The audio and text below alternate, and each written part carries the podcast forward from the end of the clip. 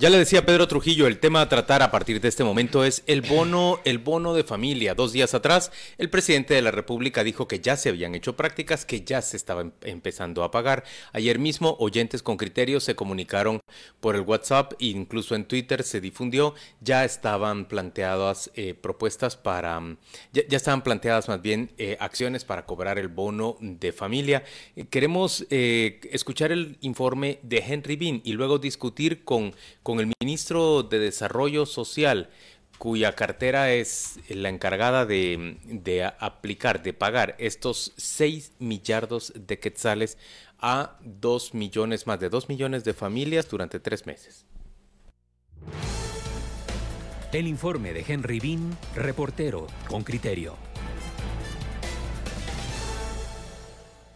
El gobierno entregó las primeras mensualidades del bono familia a un grupo de hogares que participaron en el plan piloto de este programa de apoyo social y quienes reconocieron la labor de las autoridades. A la vez, existen críticas que apuntan a fallos en el sistema. El programa cuenta con un fondo de 6 millardos para beneficiar a 2 millones de familias con mil quetzales mensuales. ¿Quiénes son los candidatos a aplicar? Hogares con consumo eléctrico por debajo de 200 kilovatios hora en febrero y cuyas facturas en abril y mayo aparezcan con la frase Bono familia. Las personas deben pasar un análisis para determinar si pueden optar a los mil quetzales mensuales de asistencia. Serán prioridad personas en pobreza, madres solteras, adultos mayores, discapacitados, personas con enfermedades crónicas y degenerativas y familias con niños con desnutrición. El lunes el gobierno inauguró el sitio web bonofamilia.gov.gt en donde los guatemaltecos candidatos deben ingresar el código que aparece en su factura. Ha pasado un día de habilitado el sitio y presenta problemas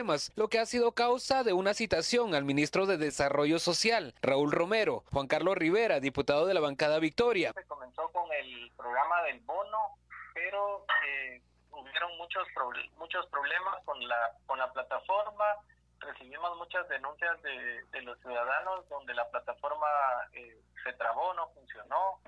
Eh, el recibo de luz cumple con, con los requisitos de no, de no consumir más de 200 eh, kilovatios al mes durante los últimos tres meses y no, no, no, lo, no lo aprobaba el sistema. René Obregón, ex titular del MIDES en la administración de Jimmy Morales, cree que la ayuda pudo llegar más pronto si las autoridades hubiesen usado la base de datos con las que cuenta la institución, que de acuerdo con él cubre a la población más necesitada. La base de datos pues estaba ya casi a un 90%. Por los cambios que se han hecho, pues no sé si continuarían con esa con esa base de datos o con ese software, porque era un software muy adelantado, que se había invertido mucho por parte del ministerio. Pues esa base de datos nos costó mucho contactarla con, el ministro Carlos Soto y con, con Mario Méndez, que se alimentaba cada semana hacíamos reuniones constantes con la CESAN manera de, complementar información. El mecanismo para construir estos listados, de acuerdo con Obregón, fue a través de encuestas de campo. No niega que hubo errores e incluso inscripción de gente fallecida, pero señala que una depuración corregía los errores. El gobierno estableció para este programa ciertas exclusiones. Servidores públicos, quienes reciban otros beneficios del Estado y pensionados del IX. El 10% de los beneficiarios serán personas que no cuenten con servicio de energía eléctrica. De acuerdo con los datos del último censo, 3.865.000 viviendas. Un 12% de hogares guatemaltecos no tienen acceso a este servicio y se encuentran en zonas rurales golpeadas por la desnutrición. El Vistello, alcalde de Chiantla, Huehuetenango, es escéptico de que llegue el bono familia a su municipio. En ese lugar hay unas 1.200 familias sin energía eléctrica. Pero el problema de que 31 comunidades no tienen luz. 31. parte gente alquila y en que es un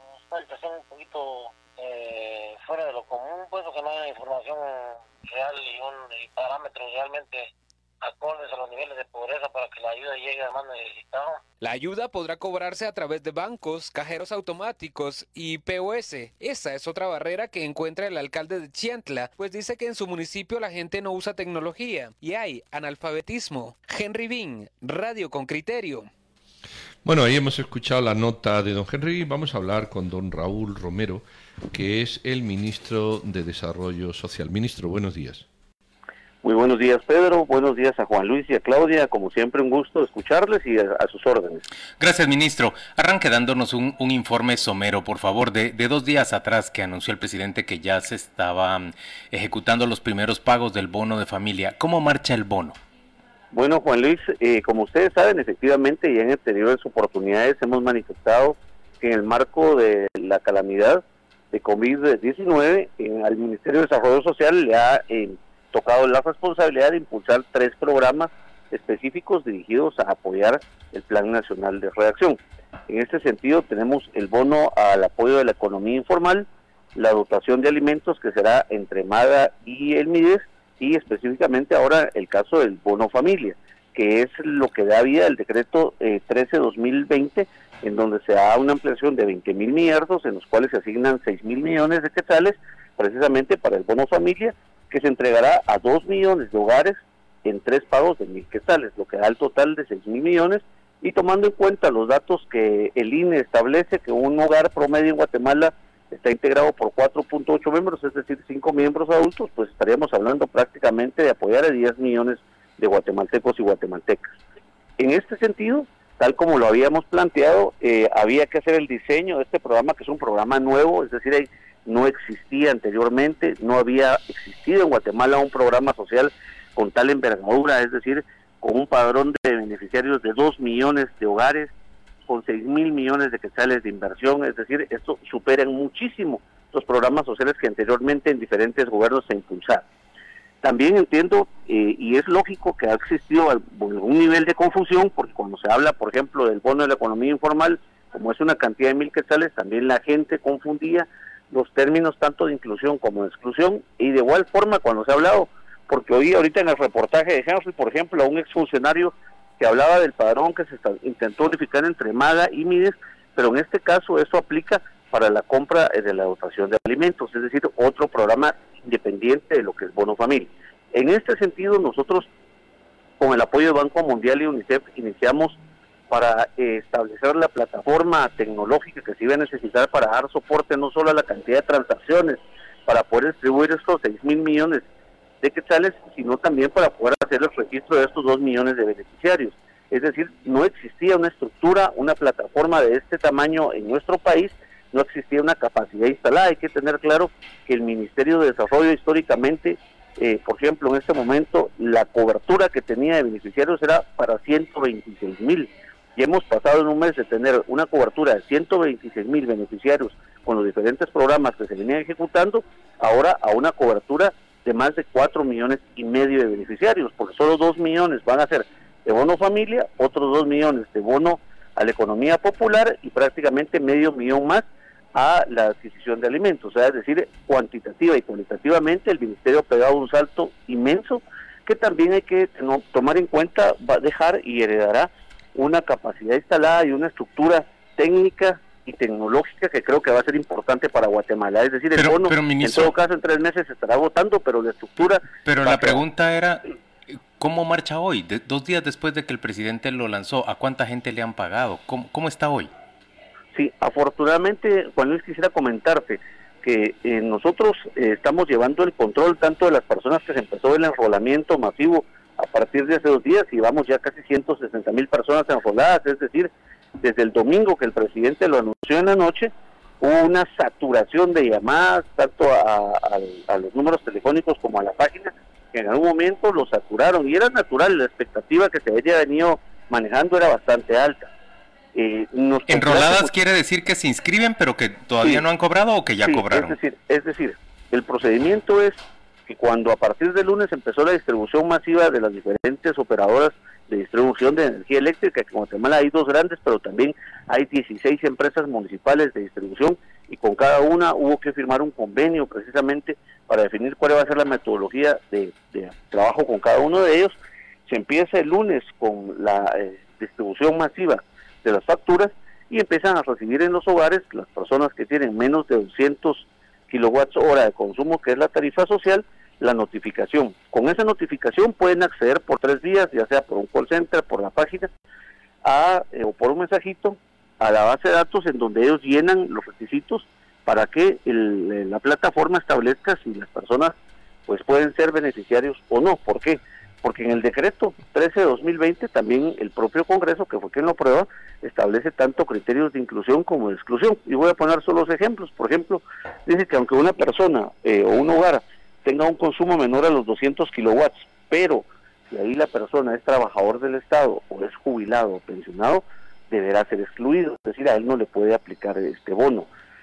Entonces, eh, la plataforma identifica eso porque hay un cruce de información y luego se le envía un mensaje en donde dice, usted sí ha sido aceptado o aplicado para ser beneficiario del bono familia o, ha sido excluido. Eh, ministro, eh, perdón, yo estoy en la página web. vamos a ir a, lo práctico para que la gente lo siga. Uno entra en la página web en la página Ahí va a pedir su número bonofamilia.gov.gt y me dice DPI del solicitante. DPI del solicitante es a nombre de quién está el recibo. No, no. No, eh, yo. Es a nombre de quien se registra. Ok, a nombre de quién se registra. El número de celular de quién se registra. Sí, por ejemplo, ahí para ir contestando una pregunta, Pedro, por ejemplo, el ejemplo es bueno. Muchas personas decían, ¿qué pasa si yo alquilo? si la casa no está a mi nombre, el, número de contador no está a mi nombre, sino que el dueño de la casa y yo soy inquilino. Entonces, ¿a quién va a llegar la ayuda? Decían, ¿al, dueño de la casa o, a mí como inquilino? Bueno, su, sugerencia, la factura. Sugerencia. Eh, eh, ahí donde pone DPI del solicitante, eh, habría que poner en negrilla. El DPI es de la persona que solicita, independientemente de que el recibo esté a nombre de otro como estamos mejorando el tema, yo ya sé que tengo que poner mi, mi nombre, mi, perdón, mi DPI. Número de celular, el de la persona solicitante. Exactamente. Confirma tu número de celular, eso está claro. Número de correlativo ONIS impreso en, la factura. Y que, puede ser la factura a nombre de Claudia, aunque el que estoy reclamando soy yo. Pero quizás eso especificarlo en la página no estaría de más. Código bono familia, eso es lo que usted ha explicado al principio, como al mandarme la factura y ponerse en contacto conmigo, me han dado un código. Yo ahí pongo el código, me registro y ya ustedes, después del cruce de información, me mandarán una respuesta. En, ese momento que te registras, tal como le indicaste ahorita, en ese momento que te registras, sube la información a la plataforma y en la plataforma se encuentran varias, varias bases de datos, por ejemplo, de RENAP, de trabajadores del Estado, de jubilados del IX, y entonces ahí automáticamente, bueno, primero cuando te registras... Si, yo, lo hago, si yo lo hago, me va a contestar ahora. Yo puedo hacer el mío y me va a contestar. si metes todos tus datos, te va a aparecer eh, bienvenido Pedro Trujillo, eh, que se identifica, todos los datos que tenés registrados en tu DPI, ahí te van a aparecer. Y te dice, confirme que es usted, confirma que sos tú. Y entonces ya luego te dice, eh, cruza la información y te va a decir, usted califica o no califica. Y si no califica, te va a decir, usted no califica porque usted es trabajador del Estado o ah, usted no califica porque usted es pensionado del IX. Bueno, pues lo estoy haciendo. Ah, bueno, pues no tengo el código claro, porque va a ser, eh, sí, va, a quedar porque su recibo de luz no ha llevado ese código. Ministro, en cambio a mí me llama mucho la atención lo que René Obregón es, es quien lo dice, ¿verdad? Su antecesor en el Ministerio de Desarrollo. Él habla, él habla de padrones que quedaron conclusos, padrones que únicamente eh, debían depurarse. Por supuesto, ahora el bono familia está sobre la marcha con este sistema que ideó el gobierno actual, pero yo, yo quiero ir a eso. ¿Cuáles son las bases de datos con las que cuenta el Ministerio de Desarrollo Social y por qué no fueron útiles para una emergencia y necesidad como esta? Muchas gracias, Claudia. Es buena pregunta. Sí, los padrones a los que hacía referencia Obregón son padrones de los de los programas que actualmente se ejecutan, es decir, por ejemplo, las transferencias monetarias condicionadas de salud, de educación, las becas estudiantil, beca media, beca artesano, es decir, cada uno de estos programas tiene su padrón de beneficiarios y se ha venido cruzando con otras instituciones.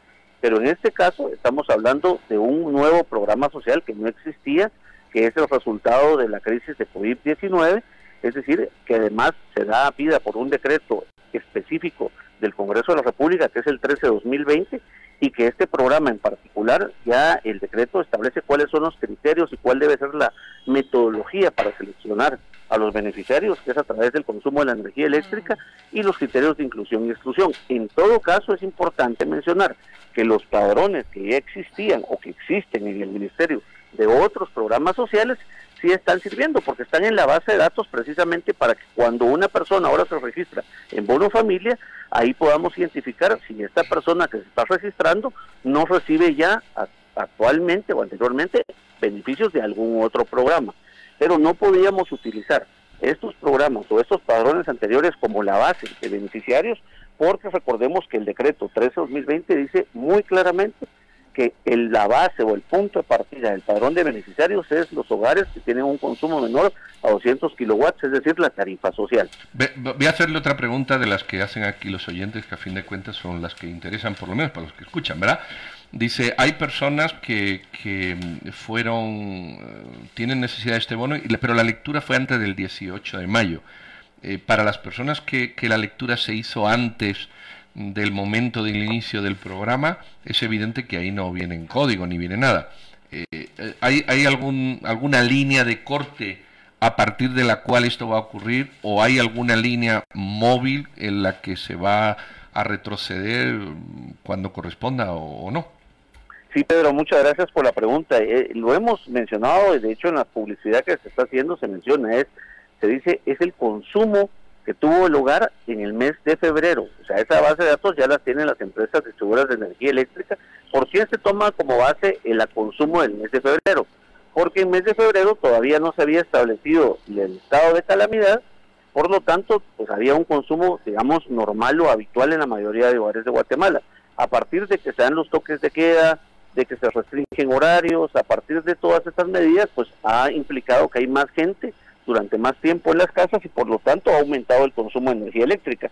Es decir, probablemente o muy seguramente un hogar que tenía un consumo menor a 200 kilowatts durante enero y febrero, eh, en los meses posteriores les haya aumentado. Entonces la idea era no afectar a estos hogares, sino que tomar como base el consumo que se tuvo en febrero y ahora en mayo, aunque el consumo esté un poquito más alto, les va a parecer que optan, que se pueden optar a ser beneficiarios del bono familia.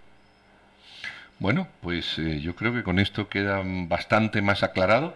Vamos a ir tomando las preguntas y se las vamos a ir mandando o viendo la forma de acercarnos a usted, aunque ya, ya está diciendo que efectivamente hay toda una campaña para para explicar en detalle todo esto. Usted sabe que salen mil preguntas, pero bueno, aunque se contesten mil veces, mil, mil veces nuevas van a salir. Pero, pero así es, así es, el que lo oye, lo oye y el que no, no. Ministro, mil gracias por, por su entrevista, eh, suerte en la implementación de este programa y que las críticas sean las justas, porque ahí caerán, pero bueno, estamos en momento de crisis y hay que, que empujar en la buena dirección. Feliz día, don Raúl Romero. gracias, Pedro. Gracias a, ustedes, a la orden. Mucha suerte, ministro. Un abrazo para ustedes. Bueno, ahí tenemos, ahí tenemos eh, pues muchos oyentes que, que han hecho que plantean preguntas. que mire, yo, sé, yo las preguntas, las respuestas no las tengo, pero sí pueden entrar a esta página. Eh, yo he entrado. Eh, si tienen la última factura, no, si tienen factura, alguna factura, porque él dijo de febrero ahora, si tienen alguna factura en la que venga un código o la empresa le ha informado del código, ese código es necesario. Luego la, página es muy sencilla, usted pone su DPI, su teléfono eh, y el código y poquito más. Y entonces ya hay un, como ha dicho el ministro, una serie de bases de datos que hacen cruces y le contestan, mire, mm, usted eh, con este contador, con este código, usted es beneficiario o no en función de varias cosas. Lo primero es consumir 200 kilowatts o menos, aunque eso es de febrero y sucesivo. Y lo segundo es que si no es empleado del Estado, bueno, y hay algunas cuestiones más. La página es muy sencilla si tiene el código. Eh, lo que hay es que, conseguir ese código si, si usted, bueno, si usted es, es candidato a este tipo, a este tipo de programa. Alberto Arango dice, ¿puede suceder algún estafador que le dé 100 por su recibo y se roba 900? Bueno, no, sé qué significa esto. Alguien que ofrezca el recibo que llegó Bono Familia no lo necesite y llegue a ofrecerlo. Pero lo que ocurre es que quedan atados directamente al código, a teléfono, a la transferencia. Claro. Jorge Paredes nos está preguntando, mm, no lo han leído, ¿verdad? Yo soy inquilino y mi recibo es menor de 200 kilowatts hora mes. Me llega a mi correo electrónico. ¿Cómo puedo saber el código? Eh, Jorge, debe, debería estar eh, en la indicado en la factura, al recibir usted eh, esta factura, que usted es, candidato.